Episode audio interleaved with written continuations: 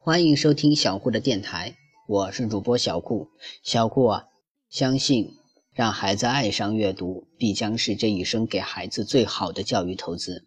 小顾的微信公众号是“小顾亲自阅读”，希望大家能关注我的公众号。今天小顾要讲的故事是《猴哥的烦恼》。小猴哥哥是森林里最聪明的人。小猴哥哥有一个小猴弟弟。要多笨有多笨，小猴哥哥常为呆头呆脑的弟弟叹气：“弟弟呀，弟弟，你什么时候才能变聪明一点？”森林中的小动物遇到什么难题，都来找小猴哥哥解决。比如，小猪要盖房子啦，黄莺要学五线谱啦，熊猫想学画画啦。小猴哥哥总是一笑说：“这个简单呢。”就把房子怎么盖、五线谱怎么识、画上怎么上颜色都告诉了小动物们。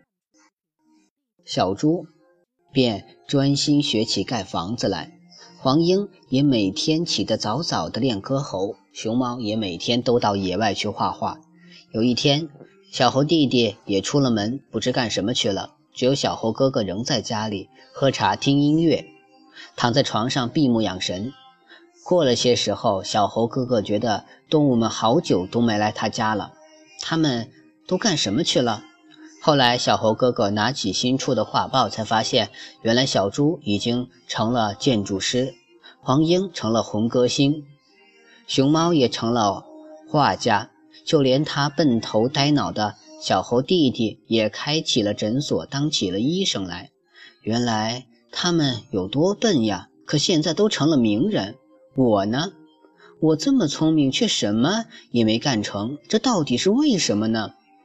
聪明的小猴哥哥怎么也想不明白。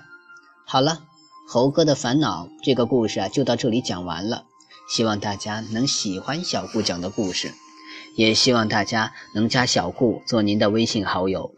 小顾的微信号是微微格物顾摩安曼。谢谢大家的收听了。小顾会努力讲更多的故事的。